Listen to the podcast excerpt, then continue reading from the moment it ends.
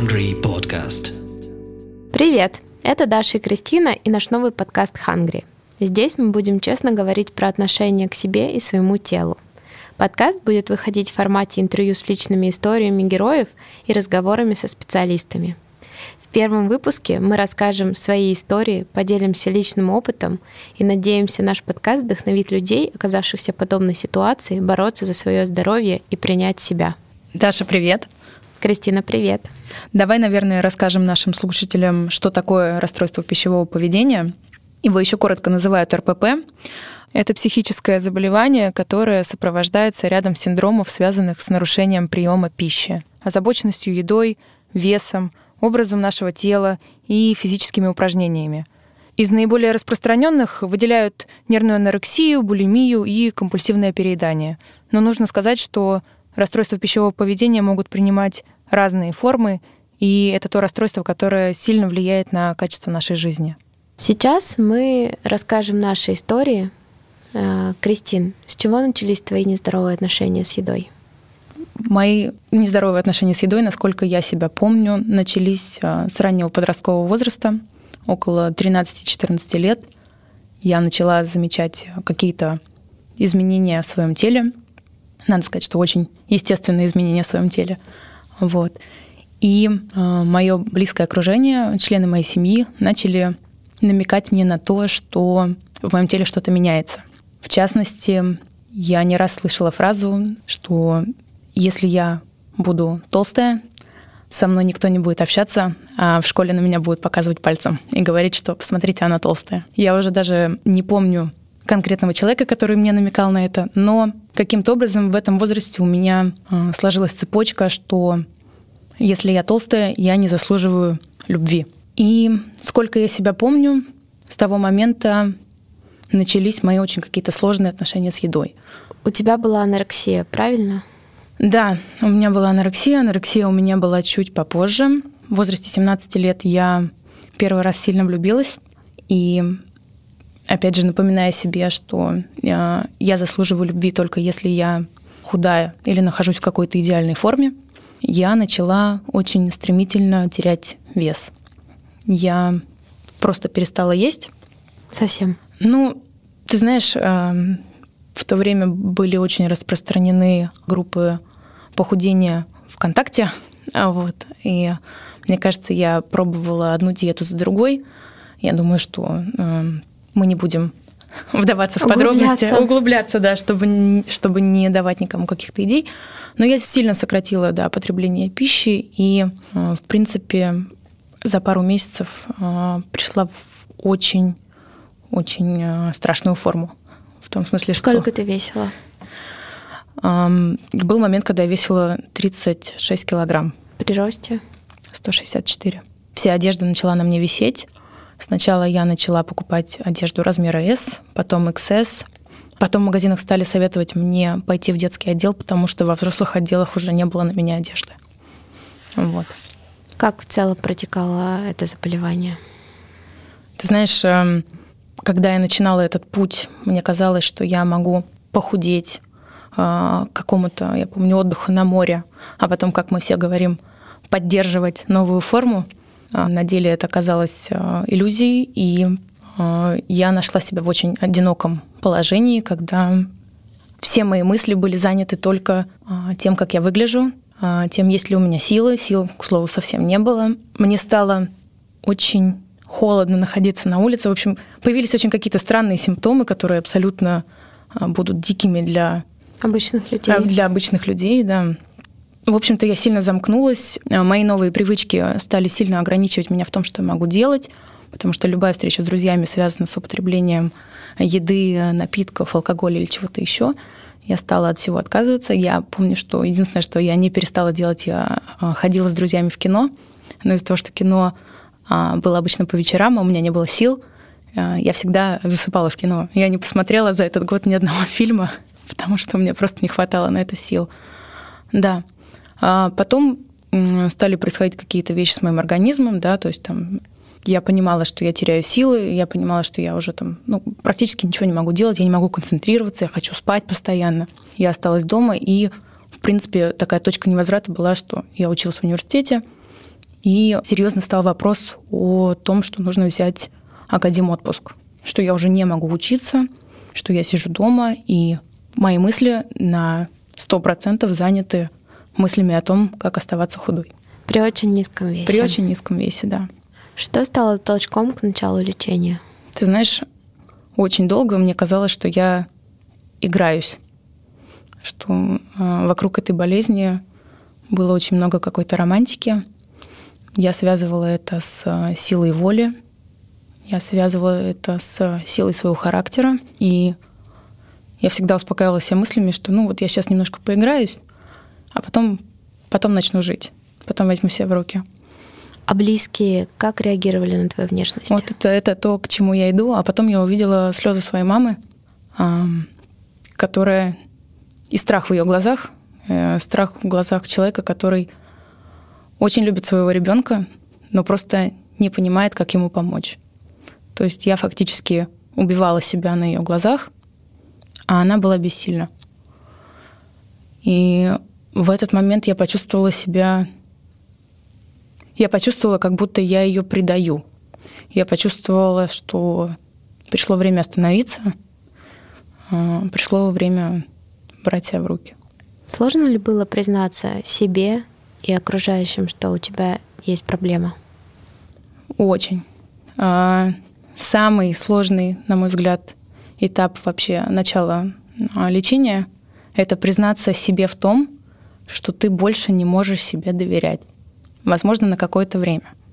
Что те мысли, которые находятся у тебя в голове, возможно, неверные. Очень сложно признать, что, возможно, пришло время довериться кому-то еще, и что кто-то еще рядом знает, как лучше. Насколько я помню, ты со своей проблемой была даже в шоу Малахова. Да, мы с тобой уже об этом разговаривали. Вся моя болезнь, как я говорила, была очень а, одинокой. То есть я была в отношениях, у меня всегда были друзья, но эта тема была так или иначе табуирована среди всех. Я знала, что мои однокурсники в университете об этом знают и разговаривают, что мои какие-то подружки об этом знают. Я пропала отовсюду из соцсетей, естественно. Мне было очень страшно возвращаться в социум. Очень страшно выходить к людям. И в какой-то момент мне позвонил мой папа и сказал, слушай, я тут узнал, а, Первый канал снимает программу про анорексию. Ты не хочешь сходить и один раз на всю страну всем сказать, что у тебя было? Если ты скажешь это сама, у людей пропадет предмет сплетен. Мне показалось, это очень хорошая идея. Мне, конечно, было страшно, но да, я сходила на программу, приняла участие и, в принципе, ни о чем не жалею. Класс. Скажи, пожалуйста, а как ты выходила из этого состояния и боролась с, с, с этой проблемой? А, я обратилась к психологу. Надо сказать, что я не сразу нашла того человека, который мне подошел. Мы попробовали сходить а, к психологу в частной клинике в Москве. Это был не очень позитивный опыт. Я думаю, что мы еще можем чуть позже об этом поговорить. А, на тот момент я училась в университете в другой стране, и там мне была положена а, бесплатная психологическая помощь. Мне очень повезло, я нашла терапевта. А, это была молодая девушка, очень красивая девушка, очень эмпатичная, очень приятная. И мне, к моему огромному счастью, захотелось ей доверять. Где-то год я находилась в терапии. Сначала я ходила к ней несколько раз в неделю, потом раз в неделю, потом реже. И, в общем-то, да, потихонечку. Это тебя вытянуло?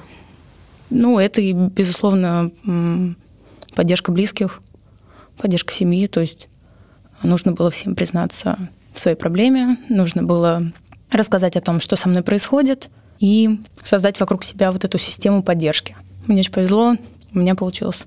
Что было после анорексии?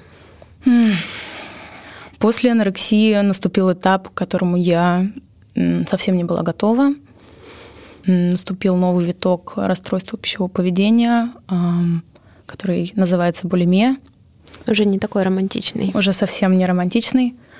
Да, булимия — это состояние, в котором ты не можешь контролировать количество потребляемой пищи. И далее а, из-за чувства вины чаще всего а, ты тем или иным способом стремишься а, компенсировать это поведение. И Это совсем другая история.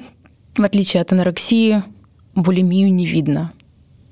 То есть я пришла в нормальный стандартный вес, я закончила университет с отличием, я начала работать, начала обычную жизнь, хорошо функционировала, но появился вот такой секрет, который я пять лет утаивала от всех.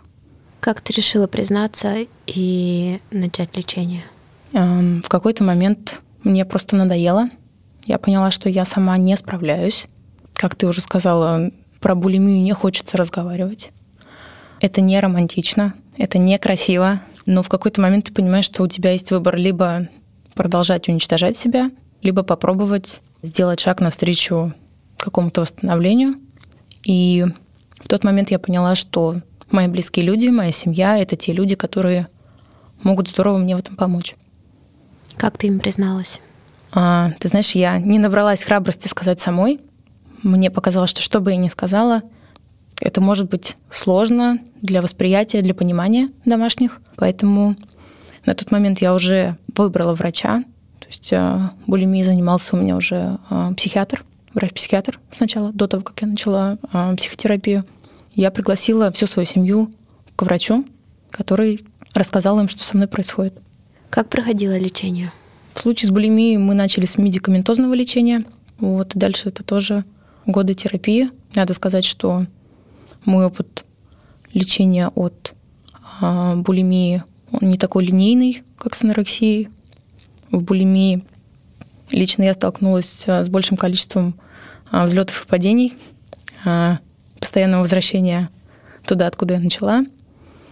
В какой-то момент я решила, что я человек очень рациональный, я понимаю все через какие-то конкретные знания. И я углубилась в изучение психологии, в изучение того, как работает наш мозг, узнала больше про нутрициологию, закончила несколько курсов и, в принципе, методом проб и ошибок а, просто искала, а, что из способов может подойти мне.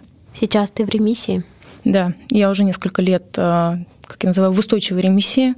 Надо сказать, что я отношусь к категории людей, которые считают, что от расстройства пищевого поведения, как и от большинства других зависимостей, нельзя избавиться навсегда. Соответственно, да, я в ремиссии. Что помогает тебе держаться и не срываться? Я думаю, что держаться мне помогает все так же моя семья и мое окружение. Мне помогают мои цели на жизнь. Я четко сформулировала, что я хочу от этой жизни, чего я хочу добиться, для чего я живу. И я понимаю, что прожить эту жизнь, попробовать, по крайней мере, прожить эту жизнь так, как я хочу, имея расстройство пищевого поведения, может быть не так просто. Поэтому каждый день у тебя есть э, шанс прожить его так, как ты хочешь. И каждый день это осознанный выбор оставаться в ремиссии. У тебя есть сейчас отношения, и если да, то поддерживает тебя молодой человек? Ну, во-первых, знает ли он об этой проблеме, и как у вас складываются отношения? Да, ты знаешь, эм, я сейчас в отношениях, и э, в своих текущих отношениях я решила быть честной практически с самого начала. Я, в принципе, с момента, как я Э, начала заниматься этой проблемой, как я начала восстанавливаться, как я оказалась в ремиссии, я приняла решение не скрывать больше эту проблему. Это не э, что-то, чего я стесняюсь, это не что-то, что я хочу оставлять э, в секрете, поэтому в моих отношениях, как личных, романтических, так и в отношениях с моими друзьями и моим окружением, я, в принципе, не скрываю о, о том, что у меня есть такая особенность. Мне очень повезло, мой молодой человек меня поддерживает, он меня принимает, он зачастую принимает меня даже в моменты, когда я а, не могу полностью принять себя. Это, конечно, тоже очень важно. Ты сейчас довольна своей внешностью? Да. Ты любишь себя? Да, я люблю себя. А, ты знаешь, мне очень сильно помогло сместить фокус, а, когда говорила о том, что я сформулировала, что для меня важно. Для меня очень важно, что мое тело функционально. Для меня важно, что мое тело двигается, что оно дает мне делать а, то, что я хочу, поэтому я им довольна каждый день. Как изменилась твоя жизнь после выздоровления? После выздоровления у меня появились силы и желание жить. Жить, жить, да. Социальная жизнь. Социальная жизнь, да, безусловно. Ты знаешь, я сейчас не чувствую никаких ограничений вообще в том, что я делаю. Я научилась спокойно себя чувствовать вокруг людей. Я научилась спокойно себя чувствовать вокруг еды. Научилась спокойно себя чувствовать в любой социальной ситуации, а, в которой мы можем оказаться, которая может так или иначе нас спровоцировать на какое-то поведение, праздники, застолья. Можешь ли ты что-то посоветовать людям, которые оказались подобных ситуациях? Что делать? Я бы посоветовала искать, искать помощь. Если вы находитесь в ситуации, где наличие пищевого поведения еще вызывает у вас какие-то романтические чувства, а, я бы вам посоветовала начать работу над тем, чтобы разлюбить, разлюбить это пищевое расстройство, подумать о том, а, чего вы хотите добиться, подумать о том, чего вас лишает ваше пищевое поведение. И да, обращаться к людям, обращаться за помощью, не бояться, не бояться разговаривать, наверное, так. На самом деле, не так давно я создала сообщество с одноименным названием «Хангри», как и наш подкаст, в котором я и еще несколько авторов делимся своим опытом, рассказываем про упражнения для самопомощи и, в принципе, вдохновляем других девушек на выздоровление и восстановление от расстройства пищевого поведения. Мы обязательно оставим ссылочку внизу под нашим подкастом, поэтому всех приглашаю. Спасибо, Кристин, за твою историю. Спасибо, Даш. А, ну что, давай поговорим теперь о твоей истории. Ну, расскажи, с чего у тебя начались проблемы отношений с едой?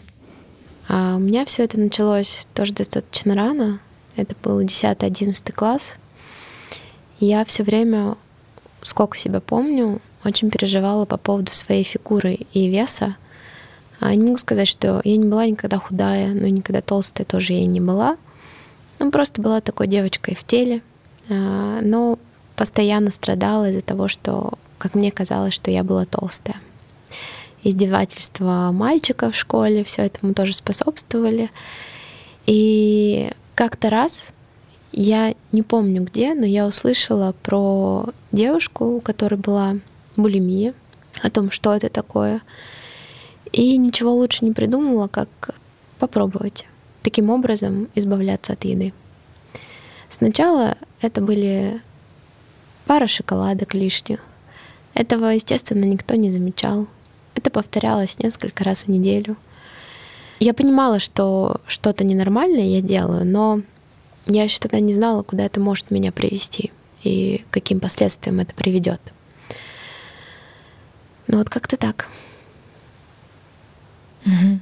Расскажи, как протекала болезнь. Когда ты поняла, в какой момент ты поняла, что что-то идет не по плану?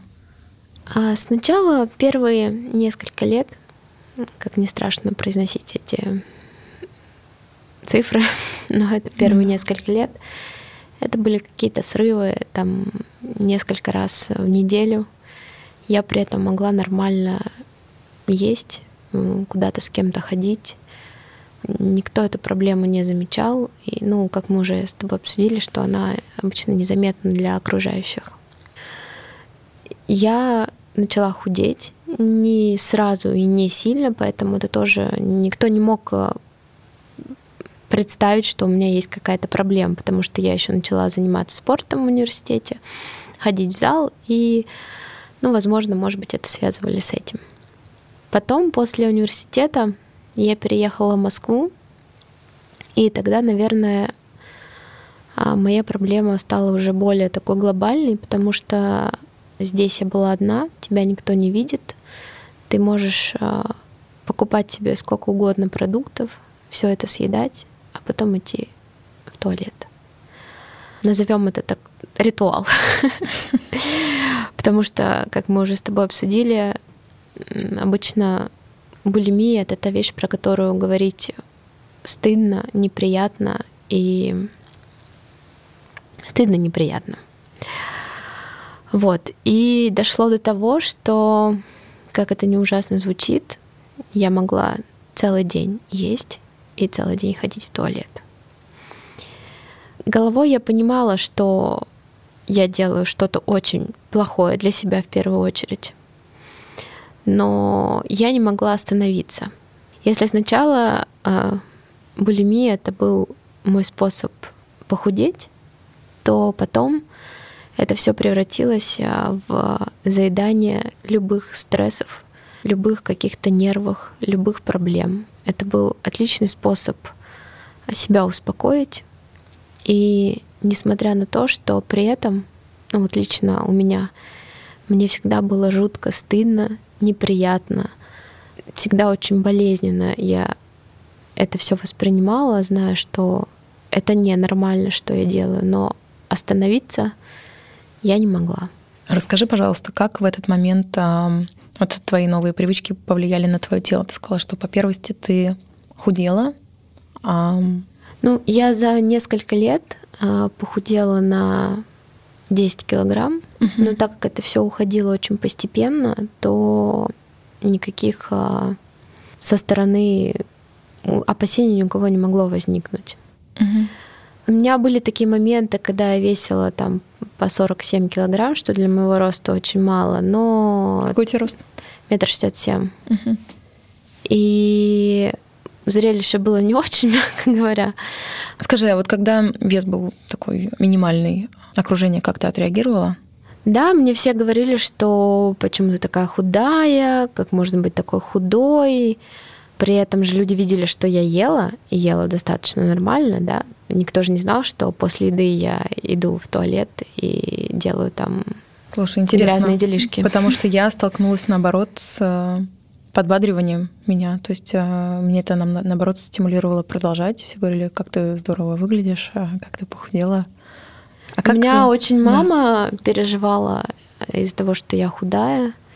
Но еще вот я, наверное, хотела сказать, что часть меня всегда хотела, чтобы об этом кто-то узнал и мне помог, потому что я боялась об этом рассказать кому-либо, а, боялась об этом признаться, и мне было стыдно в этом признаться. Наверное, это вот главный был фактор, потому что мне было стыдно, я себя очень сильно загнобила за то, что я делаю, и было тяжело.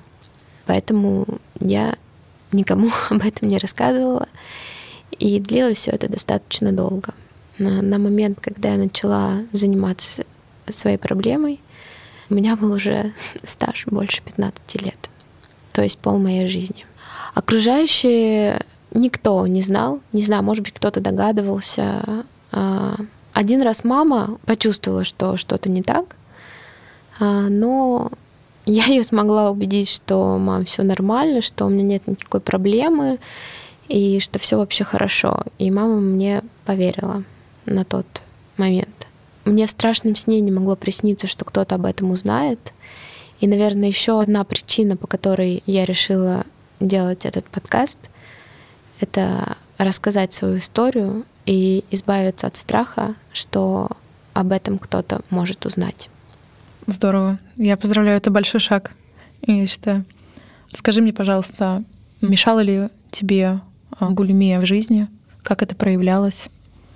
Ну, больше в социальной жизни она мне мешала, потому что, ну, ты представляешь, да, ни с кем нормально. Все, как мы уже обсудили, все выходы с друзьями куда-либо обычно связаны с приемом пищи. Да. И я понимала, что ну вот ты поел, а ты не мог это все в себе сохранить, и ты шел в туалет э, опять же, да, и, блин, не знаю, как это правильно объяснить, но это на качестве жизни, на социальной жизни это очень сказывалось.